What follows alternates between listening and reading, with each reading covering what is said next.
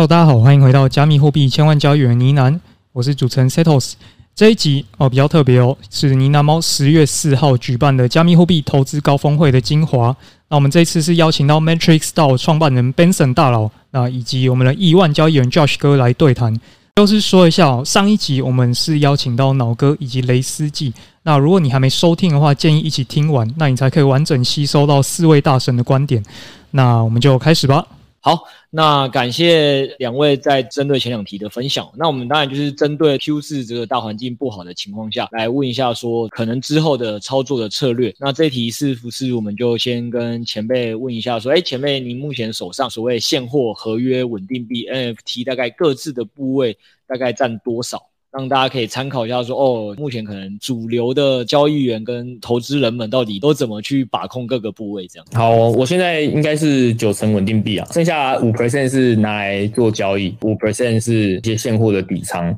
对，这是我目前个人的分配。那稳定币的部分，我的操作是这样，就是说我三分之一的稳定币会去找各种套利的机会啊，剩下三分之二我就直接放一些固定收益的产品。那目前我放最多就是那个 FTX 的 Portfolio。一万以内有八 percent 嘛，一万以上就是算五 percent。对，那原则上现在相较之下，可能容纳几百万甚至几千万美金的这个量体的套利机会，是之前其实我在我的 Telegram 上面有教过大家，就是反向套利。比如说像前阵子 Ethereum，因为它有 POW 的空头的关系，所以说它的合约的价格跟现货的价格其实是有一个负溢价存在哈。那负溢价就会导致一件事情，就是它的 funding fee 会很负。好，所以说如果大家去看 FTS 过去三十天。这个 Ethereum 的 funding fee 的话，它换算的年化报酬率大概是负二十八 percent 左右，如果我没有记错的话。这个时候，如果你去借 Ethereum 来卖，然后你去 margin loan。Ethereum 的 perpetual 的话，好，你就可以去套取中间的价差，因为你借 Ethereum 来卖 Ethereum 的这个利息都是低于五 percent，但是你做多，你实测大概可以开到四点八倍。也就是说，假设你的利息支出是五 percent，然后你的 funding fee 的收入 average 是二十 percent，那一来一回是十五 percent 嘛？那你十五 percent，如果你再开，我们讲五倍好了，那就是七十五 percent 的年化报酬率。好像这种机会在熊市是比较常见的，因为熊市它的大家可能合约做空的这个倾向。会比现货做空还要再更激烈，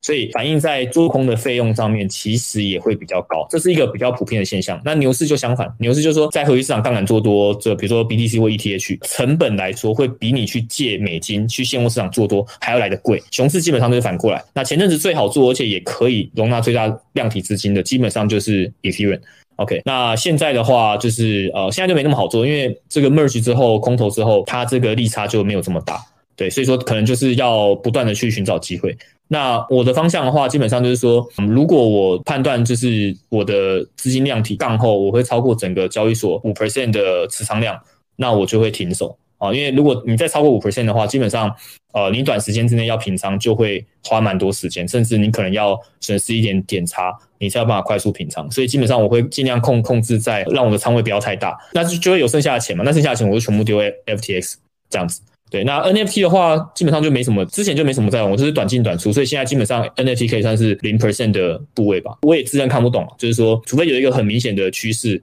就是可以跟风玩一下，不然基本上我是不太会去碰我自认为很不懂的一个部分。以上是我目前的配置。哇，那个前辈已经把 未来连续要问的三题的题目一口气浓缩成一题，回得非常的顺畅。那前辈我补问两个问题好了，因为可能你刚才在分享的过程中，就是会有听众好奇的两个部分。第一个问题就是因为你刚才有分享说 ETH 的套利那个部分，其实你是有用到一点合约杠杆的嘛？那大概是用到五倍才可以达到那个年化。那可能就是会有一些人会怕说，诶，听说合约很常爆仓啊，那熊市的时候这样做五倍，前辈是可能用什么样的观点去观察或衡量说，诶，其实这样做应该是是。相对安全的，我想应该蛮多的群友会想学习，这是第一个。那第二个问题是这样，就是大家肯定知道你的这个资金量体跟大部分人不是同一个规模，包括你都讲到说，你可能在做某些的这个套利的状况下，可能会拿这做到交易所什么百分之五之类的嘛，所以这个部位应该是蛮大的。那在这个前提底下，为什么你还敢放这么多的资金？剩下的就是没办法操作的时候，都丢回 FTS 交易所，因为你说你也大概九成是稳定币嘛，那有大部分资金如果没有地方可以操作，你都放在 FTT，那基本上就代表说你要对这个交易所背景是很了解的。那我想整个台湾估计也没有人可以比你更适合回答这个问题，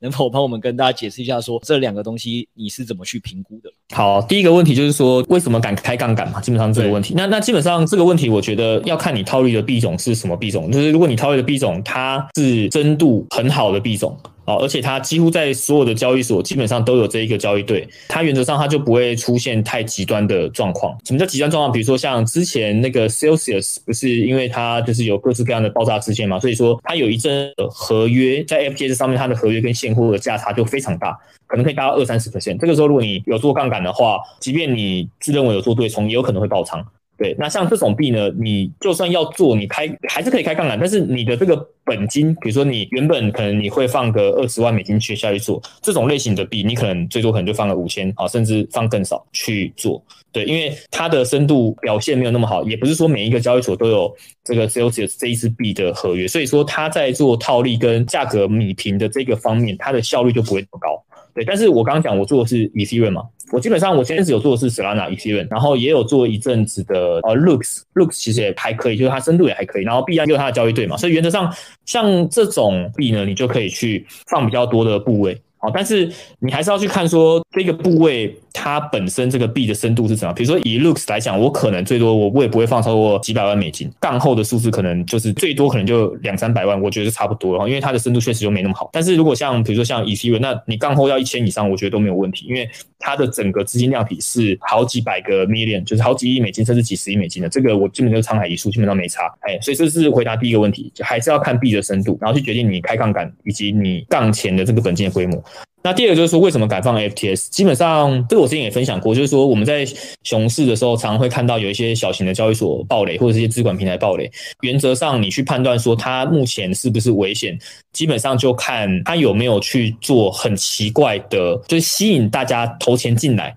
好，而且是市场流动性不好之后，它才这样做。那 Bluefolio 是它一直以来它的政策都是就是一万以内八趴，一万以上五趴，它一直以来都是这样。好，而且他也没有要锁你仓。对吧？基本上你是基本上就是活存，好，所以说从这个方向来看的话，就是说 FTS 它做这样子的政策，它并不是因为它熊市它流动性差，所以它才想要吸引大家就是把钱投进来。基本上就是可以判断不是这样子啊，因为活存再加上他之前就做这件事情。那第二件事情就是说，大家可以去看说，那他在熊市的时候，他有没有做扩张的动作？哦，他是裁员、冻结招聘，还是他持续的做扩张，甚至去收购其他平台？因为这个基本上不会有一个流动性已经很紧张的平台或交易所，他还去大张旗鼓的说啊，我们对收购某些不良不良债权，或者是收购一些其他快要倒闭的公司有兴趣，基本上不会拿石头砸自己的脚，或者是说他有没有去暂停一些原本说好的支出？原则上，FTS 在这方面基本上都没有嘛，哈，他该花钱还是继续花，甚至还去收购 Celsius，跟加拿大有一个资管平台，就是一直在扩张了，好，所以从这个面向来看，就是 FTS 现在手边的现金是非常多的，甚至他之前还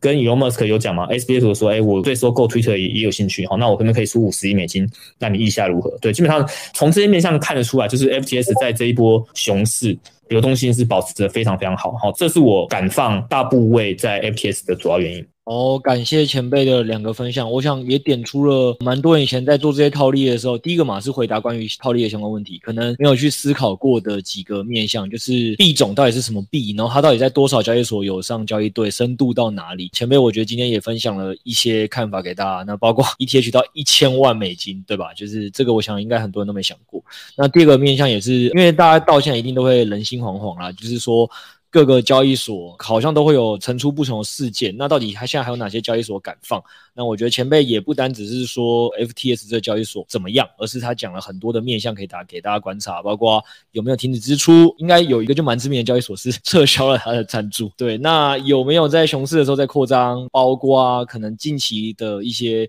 公司的行为都可以看得出来说有没有相对是 OK 的。好，那前辈可以先休息一下，因为换我要开始访问 Josh 相关的一些问题哦。那请问 Josh。你这边现货合约稳定币跟 FT 各自的部位现在大概是多少？我自己稳定币大概在七十 percent 啊然后合约跟套利的部分大概就是二十二十多 percent，就可能会把一些稳定币做一些调整，大概是这样子。然后现货大概有个五 percent 左右了，NFT 大概一两 percent，所以我自己还是有稍微买几个蓝筹 NFT 给它放一下。对，就我自己本身还是长期看好 NFT 这个市场啊。对啊，那就丢个一趴，就是呃做一个 风险性的投资这样子。对，那比例反正不多，那这个资产配置大概是这样子做配置。然后因为另外一部分，对，就是最近我们也是推出呢喃猫指标嘛，其实我自己当然也是会把一些钱部分的钱放进这个策略去跑啦。然后这部分就从可能从我们的合约跟稳定币理财的部分，可能拨个十到二十趴。主要去放进这个策略，对，然后主动交易的比例可能就会调降到五到十 percent 的水位这样子，就主要是让我这个 portfolio 是能够更更多元化一些。然后因为有些可能机会 确实是从城市交易比较能够去捕捉的，就可能我们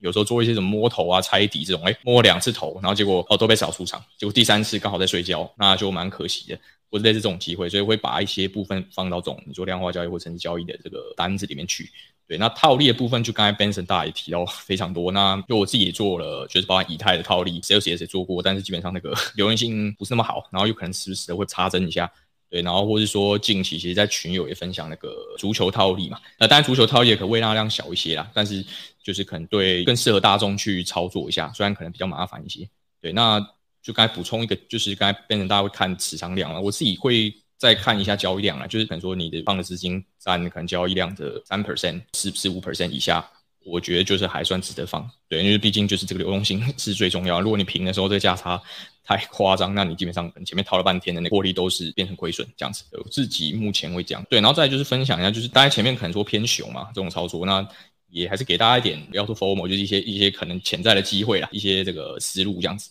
对，就是今年的熊市啊，跟以前的熊市其实差距有一个非常大的点，就是这次是其实是有 DeFi 的。其实你是能把一些一堆资金存放在链上的 DeFi 去做一些，不管说什么流动性挖矿或是链上升息这样子的一些操作。对，那从哪里去观察，可能就像 DeFi 拉玛那种什么 DeFi TVL 这东西，这这这个这个部分，对，那其实可以很明显看到存放在那里的资金其实还是非常多的。对，那这是在过往熊市基本上是看不到的现象。你没有任何地方可以存放，你就是你熊了就只能开卖，对，你就只能呃跌了就卖，跌了就卖。那它有个差距，就是基本上你在市场的游资是比较多的，比较好去变动的资金，因为基本上就是链上点一个操作，你可能钱就可以提出来了。对，那所以在熊市的时候注意力又会更集中在市场嘛。那所以只要有个明显的利多，资金就更容易灌到某特定的。呃，你说题材或者某个项目上面，最近就以太坊的 merge，这个一定是 大家都熟知的。那再就是说有一个叫 RSR 这个代币，很群友应该有些人知道，就是反正几周前是 PO 说它有一个反正一个主网要重的上线，好像不知道二点零还是什么，对，反正就一个算是对这项目来说是大力多了。那 就大概过了几周后，确实涨了一百 percent。对，那其实我觉得这部分就是大家会想说什么，这个操作合约啊，资金的这个利用率比较高一些。对，但很大部分就也不敢放太多资金，可能什么十 U 或是可能连个千分之一、万分之一都不到的一个比例去操作。对，那我觉得像这种刚才这种有有事件性利多的机会，可能去做现货，可能是来的更好的一个方式，这样子。好，所以我帮大家总结一下，就是我听完四个来宾的分享，我如果没记错，放最少稳定币的应该也是雷斯季雷大，但他也放了五十五趴。那目前我听到放最多的是 Benson 前辈放了九十趴，所以 这件事情先。其他我都不讲，就是我希望大家如果听完投资高峰会可以带走的两件事，一个就是 Q4 市场还是相对没那么好，第二就是你如果要投资。稳定币可能五十五趴是一个低标，你可以考虑一下，好不好？就是稳定币多放一点，可能相对还是安全一些。另外一个点就是，老实说，我发现，但有可能是我们这次请来的相对来宾的能力圈刚好都不在 NFT 啊，但是可以发现四位来宾可能在 NFT 的比例就是放一趴到两趴，代表这件事情就是说，其实还是结合 OpenSea 的数据可以看得出来啦，就是 NFT 从今年年初到年底。老实说，这个市场萎缩的速度是更快的。那我当然不是说 NFT 不能玩，但是大家要先具备一个 sense 哦，就是。除非你以前就是 NFT 玩家嘛，那你本来就对这个东西相对专业。比如说钢铁，明明感觉这几年报价就是如果会不好，我这个举例给大家听，或船的航运价格会开始不好了。你明知这件事情，然后你以前也不擅长玩玩这个，那你现在突然要在这个时间点进来玩，那我觉得风险性都特别高。我说相对于可能玩币风险性又再高一点。那当然，你如果说哎，你家是个什么钢铁世家或什么航运的这个波罗的海王子，好，我随便举例。那这些前提底下，你可能说哎，你继续玩这些东西，那这就是你个人的 Alpha 你个人的能力圈，我们当然就是支持跟 respect 这样。所以首先重点还是说，大家要先了解一下大环境哪些是好的，哪些东西是不好的。那不好的东西，如果真的也不是你能力圈，你还是尽量少碰。今天总结大家四位来宾的一些分享，我能给大家一个最直接的建议啦。对，那快速讲一下，就是因为 Josh 刚才讲我们家指标那一段，我是觉得应该说它不论是上或下，它有些方向它不会一次就破，甚至是要去试好几次。那这时候你可能在工作，你可能在睡觉啊，所以在这些事情的前提底下。老实说，如果有一个是城市能帮你做交易，那绝对是最好。所以也不一定是我们家指标，我就说你可能也可以自己去开发城市，因为包括 Benson 前辈他自己分享的一些 ETH 套利或 Solana 套利，老实说也是有城市单的部分，就是某些东西的逻辑你去把它想清楚，然后去让城市去帮你工作，绝对是最聪明跟轻松的。那脑哥上次其实也有跟大家分享过了，就是他自己虽然合约做的少。但是基本上呢，他如果自己要做合约跟交易，他其实也是会去找可信任的交易员去跟，或者是可信任指标去跟，他有一系列的考察的逻辑。所以我觉得指标这件事情无关对错，他用得好就是一个好工具，就跟合约用得好绝对是个好工具，合约用得不好就会让你加速亏钱。所以如果你这个单纯只是想说，哎，这个你跟个指标就或跟个交易员你就万事就没事了，就关呃都靠别人去解决，我只能说你本金可能会亏得更快。所以这件事情上可能大家还是要自己注意一下。好，那我回归到来宾里玩最多 NFT 的玩家，呃，Josh，你要不要跟我们分享一下，就是你所谓的玩的可能 NFT 啊或蓝筹 NFT 到底有哪些？没想到玩一趴两趴就已经可以是我们来宾里面 NFT 玩最多的。呃，首先这边要讲一下，就是我 NFT 有很多玩法嘛，然后这个什么打土狗项目啊这种我就不分享，反正基本上就是看有没有一些 free min 的机会去入个白单，中就是算是超级低风险的获取收益的机会。那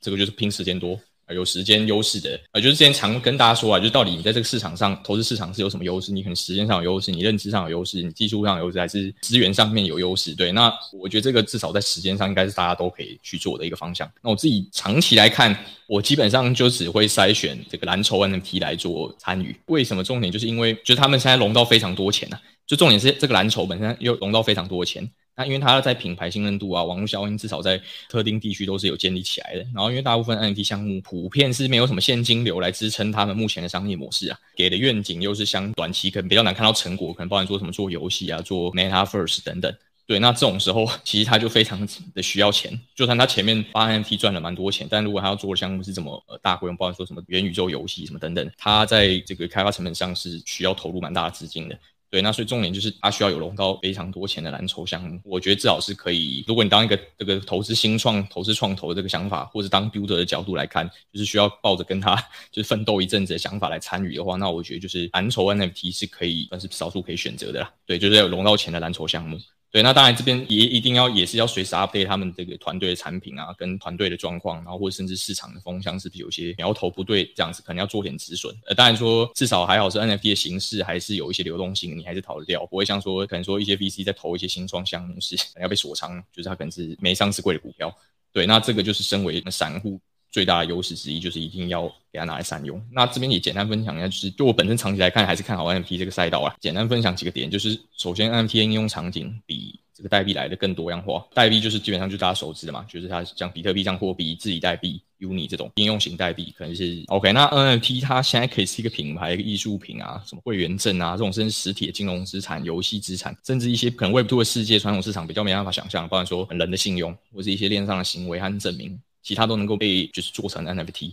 要做什么先，我们这边就不讨论。那另外一个重点就是说，NFT 的扩散度和社群凝聚度，我觉得跟 Token 就代币是处于一个完全不同量级的一个状态啊。大家可以其实蛮明显看到，有看到图片跟相较，你看到一个代币就是一等冰冰的数字这件事情，就是对一般投资人是比较难去触及，因为他不知道到底在投资什么东西。当然，如果对可能说 DeFi 啊这种风电项目，诶深的钻研，可能可以看得出来。对，但是大部分可能比较难。对，这也是就是说有图片跟没图片的差别。对，就是能够触及到的用户还是比较多。对，那其实也可以看蛮明显看到，就是刚才社群的，就是在熊市的时候啊，以 NFT 来说还是蛮多非常火热，甚至有一些社群会主动先举办线下的活动啊。这件事情，然后说在就用 DeFi 来说哈，可能比较难看到，因为大家可能比较难去参与这个东西，或者他不知道他到底在参与什么，然后可能开发周期又更长一些，因为他们可能比较。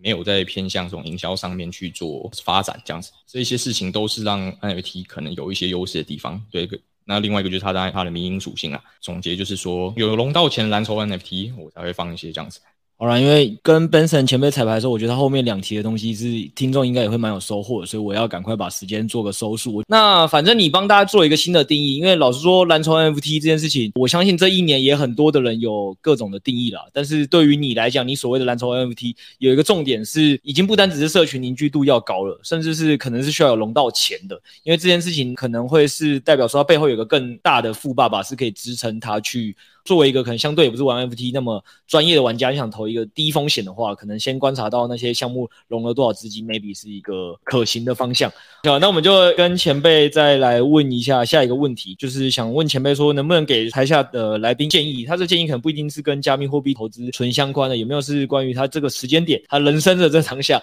他该何去何从的一些建议？好哦，我觉得尤其是币圈可能是特别是这样，就是大部分人应该都是二零二二零、二零二一进来的嘛。那原则上应该都是有感受到，就是币圈什么叫做币圈的周期。我举个例子，比如说像我在二零二零年，我应该是年尾的时候，刚好是牛市初期要大爆炸的时候，那个时候我给了我爸一千美金，因为他一直吵着跟我讲说他很想玩，但是他之前只会玩台股，然后他又不会做加密交易所，所以我就直接帮他开一个账号，然后给他一千美金，然后跟他讲说，哦，这个不要玩合约，好，然后不准做空，你只能做多。然后是给他几个币，什么 BTC、ETH、BNB 那些，反正就是我觉得牛市应该会暴涨的币，我就跟他讲说，你就玩这几个。那个时候是牛市的初期嘛，那时候以太还在三四百块吧。好，但是我爸的这个钱，他从一千美金哈，最高峰大概到三四十，到现在只剩五百美金。OK，那我就去观察说我爸怎么玩。好，他原则上他就是说他会这个进场。然后赚一点点他就出场，赚一点点他就出场，所以说大波段他原则上他都没有赚到。但是这是一个点，第二个点是说，诶，他往下跌的时候，他还是会觉得，诶，有一个惯性是他拉回就会再往上，也就是说他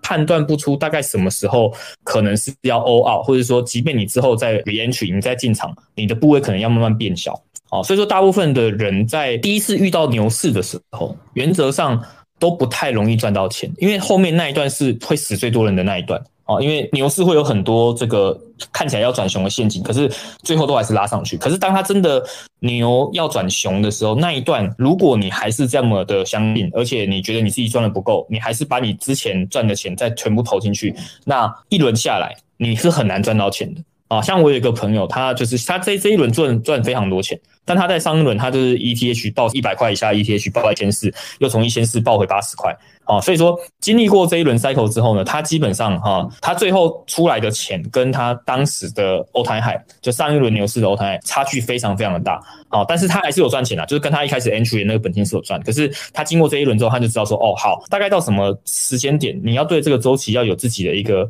判断，而不是说，哎，你就是。无止境的觉得这个牛市会一直下去，哦，你应该要慢慢的随着牛市这个情绪越来越激昂，就是一些历史性的这个利好事件，可能之后很难再出现一样大的刺激的时候，你可能就要慢慢的去缩小你自己 reentry 的部位，就是说落袋为安，好，这点我觉得是非常重要的。那我相信这个概念，哈，只要你是二一年以前进场，然后到现在你都还活着的，你应该有非常非常大的感触。对吧？哦，很多币到现在可可能只剩五趴，只剩十趴，跟 Altair 来说，真的是差距非常非常。所以这个我觉得是大家，如果你还有兴趣玩下一个周期的话，这点你是一定要知道的。好，所以说大家要去知道周期的高点大概会有什么特征。OK，那这个特征其实我在我的 Telegram 频道其实都有分享，比如说这个 funding fee 会很高，这个 USD 的这个 lending rate 跟 borrowing rate 会很高，然后这个全球的 app 的这个 ranking 哈，可能比如说币安啊。Coinbase 啊，这些 App ranking 可能会突然在 Financial 的这个排名里面突然排进前五名，那这代表什么？这代表所有想要投资的人对 Crypto 都超级有兴趣，也就是说，大部分的韭菜，大部分场外的韭菜正在源源不绝的进场。啊，市场情绪处于一个高峰的时候，那你这个时候你就要小心，你就要知道说，哎，既然我进场的早，我现在落落袋为安一点，其实不是坏事。啊，只要你最后 eventually 你出场是赚钱的，其实都不是坏事，对吧？赚多赚少的，不要说你今天一块钱进去，最高点到十块，就你最后出来是零点五块，那这样就一点意义都没有。哦，所以我觉得这个也是非常非常重要的。那第二个就是说，其实整个 crypto 的这个加密市场，我个人觉得啊，现在我们会看到一个现象，就是说，因为随着 crypto 它的市值越来越大，哈，像比特币这一波高点是超过一兆美金的，你可以发现它的波动其实正在降低。对吧？它每一轮牛市低点到高点的这个倍数正在降低。其实这是一个随着监管进来，啊，随着这个市值变大，啊，一定会有的一个迹象，啊，也就是说，我们现在可以取得这些远超传统市场的这个报酬，其实就奠基于这个市场它还很野蛮，它的市值还很小，所以我们才有这个机会。我举例，比如说以股票市场来说，我们现在可以在交易所上面买到的股票，原则上都是上市上柜公司嘛。那上市上柜公司它就是要经过一系列的审核，要经过这个会计师的签证，所以说它一定是相对比较成熟的公司。所以你买这样的公司，它的备损太高，因为它已经是被筛选过。对，那像这样的一个状况，你说这个报酬率，你要去跟这个完完全全没有监管在管的这个加密交易所上币这件事情，你要去做比较，当然后者的风险跟倍数都会比较高。也就是说，随着这个时间的这个经过，哦，散户在币圈暴富的这个神话有可能会越来越少，对吧？以前你可能随便听个，诶，可能以太坊在这个创世，他们在募资的时候，随便你可能买个一千美金，到谈到现在就完完全就就暴富了，好像类似这样的神话，随着时间经过会越来越少，因为监管在进来，市值在变大。科技在进步，然后玩的人也越来越多，所以如果说大家进来的这个心态是，哎，就是我还要跟他再战个什么十年、二十年，你就要知道说，哎，可能对于散户来说，就在这未来的五年，好，因为比特币已经变成这个 ETF 嘛，就大家已经可以去玩它的期货 ETF，接下来可能就是现货，接下来可能就是这个以太币，哦，就是说它。还有超额报酬这个时间点的这个 time window，我个人判断，在下一轮牛市可能会是它最后一个比较好赚钱的一个赛道。对于散户来讲，好，就是说，可能你从几百万要翻到几亿，或者从几十万翻到几千万，这个窗口它是有时间限制的。好，大家不要以为就是币圈就 always 都这么好赚，或是 always 这么容易创造暴富的神话。好，也就是说，如果你在这一轮你是没赚到钱的，那 which is fine，那个没有关系，因为你在这个时间点，你就是好好的去做你的本业。比如说你是 Uber Eats 的外送员，你就疯狂去送 Uber Eats，尽可能去在这个 cycle 之前开始启动之前，去赚到半桶金，赚到一桶金。你今天是业务，你就疯狂去接单，就是暂时性的，先不要看这么多币圈东西，因为现在没有赚钱效应。你现在花很多时间在这边，你倒不如把自己的时间先充实自己的本业，先把自己的本金先累积起来。等到真的要启动的时候，真的大势已来的时候，那个时候你才有本钱。去跟人家打拼，你懂我意思吗？哦，就是如果今天你本金只有五万，只有十万，跟你当时候的本金是有五十万、一百万，这个是差距是非常大的。这远比你说什么你熊市做了超多的功课，然后说什么已经看好什么标的，这个都还要来得更直接有效。因为你的本金就是你翻身的一个规模，你的 base，你这个 base 不够大，你翻再多倍意义也都不大。好，这个是我想要跟大家讲的。好，那就是谢谢前辈。我觉得刚才前辈讲的东西有几个是大家可以好好的思考的。第一个是前辈讲的他爸爸那个故事哦。第二个故事是从三百块的以太或四百块以太，没关系，反正大家就知道，就是距离现在以太这个一千多块来讲还是很便宜。结果可能爸爸可以在一千美金进场之后，现在剩五百美金，所以。不是说你走到一个对的市场哦，你就在长期往上市场，你就一定会赚钱啊。不然为什么这个股票二零二零跟二零二一年大多头也是蛮多人死的，还蛮惨的。所以重点是还是要学习到一些正确的操作。那前辈有分享了几个嘛？第一个基本上就是该落袋为安的时候，你就是要落袋为安。你可能少赚一点也没关系，最终你只要是长期是正资产正增长的出场，其实就是一个好事。这是第一个。那另外一个点是，投资同一个币种或投一个现货的时候，其实如果它现在势头不对，那你如果要去试。可能或抄底，那你要知道一件事情，就是你进场的部位应该是要逐步的放小的，这样才不会到时候把你全部的本都输光。所以我觉得在整个大家操作上哦，第一个我说，假设你还有有幸经过前辈讲的下一个最后一次你人生五年的这个财富翻身的窗口的话，那其实你可能要记好这几件事情，就是你下次操作上可能还是要稍微的谨慎一点。好不好？那另外一个呃，前辈也分享了，应该说这也是所有之前的来宾几乎都有分享过的啦。如果你手上就只有一百块、一千块的台币，那基本上你要翻到所谓的财富自由，基本上你要用万倍嘛。万倍这件事情可能就都还不够。那如果你现在能基本上简单一点，然后帮自己存个十万块，能之后能进加密资产，比如说两年后、三年后可以进加密资产，那这十万块你可能就不需要到那么多倍数。其实你可能也是可以在最后是笑着离场。所以这件事情就是提醒给大家，在你最后一个。有机会的五年，好不好？现在把钱该赚的赚一赚，该累积的累积上去，把自己的 base 放大。那下一次有机会再来临的时候，提醒自己谨慎操作，然后不要太过 FOMO。针对一个是刚才那个 Benson 大提到那合规部分，我觉得呃这个好坏参半是一定的。那我讲几个，我觉得对什么样的投资人可能会有好处。就首先大家都知道这这这几轮呃，你说这个牛市啊，这个这个 rug 项目一堆啊，这个什么被害的一些项目，以几千万美金也是层出不穷，这个大家都非常清楚。对，那我觉得合规这件事情，币圈项目基本上现在都是一个非常混乱的状况，然后在估值上面的方式其实也是非常的不明确。对，就其实之前群也蛮常跟大家说，现在币圈基本上都是相对估值啊，反正就去比龙头就好了。对，那这件事情其实对可能说有些价投派的投资人可能会损伤惨重。就如果原本在股票圈进来的话，对，那我觉得合规就是说，首先机构愿意放更多的资金进来，对，因为不然总不可能就要放一个说，哎，这个项目会不会被害，然后有没有赔偿，有没有对这个公司有没有一些处罚、惩处什么等等，这些都没有被规范之前，他 愿意把大钱放进来吧？应该没有这么蠢的，觉得我这是超级级，可能说什么什么呃退休基金啊，或是一些什么对冲基金等等的这些大机构，就是需要一个能够让他们放心的方式来投资。对，那我觉得这件事情就是，包含说刚才提到说这个估值方法，像可能股票大家可能说有一个共共同想法，就是哎，这个会去算一些 forward P P E ratio 等等的。对，那币圈呢，会不会也有类似这样子的一个估值方法，或者他们的普遍的呃，像台湾可能 P E 可能在十十几吧，还是我忘记平均多少，美股会稍微高一些。那币圈。是不是因为包含说它可能这种 global 的特性，或是一些它容易传播的特性等等，会让它可能 PE 未来的更高一些？对，我觉得这件事情就到时候对价投派来说，可能会是一个值得关注的一个点。对，然后另外，OK，我也分享一个，就是给可能一些小散户的一些方式，就刚才包含提到说 work to earn 啊，什么什么开 Uber Uber E 什么都可以啦。巴菲特老爷也说过，就是反正这个本金乘上报酬率嘛，才是你最后获利。那刚才基本上 work to earn 就是在增加你的本金的部分。对，那报酬率部分就刚才会同意那个 Benson 大家讲，就是可能有我们剩最后一轮机会去，不要说暴富，就赚赚一些赚比较多的钱这样子。对，那对一些小散户来说，他可能拿到他的月薪之后，就他当然他前提要先把各个地圈的赛道研究得非常清楚，然后可能去跟社群做比较多的交流，或是说去验证他的想法，然后或是包含数据要怎么去检验等等的，或者这个团队要怎么检验说到底是被滴滴过是好的还是坏的等等的。呃，或者他们一些营运策略上是不是只是走在一个对相对正确的方向？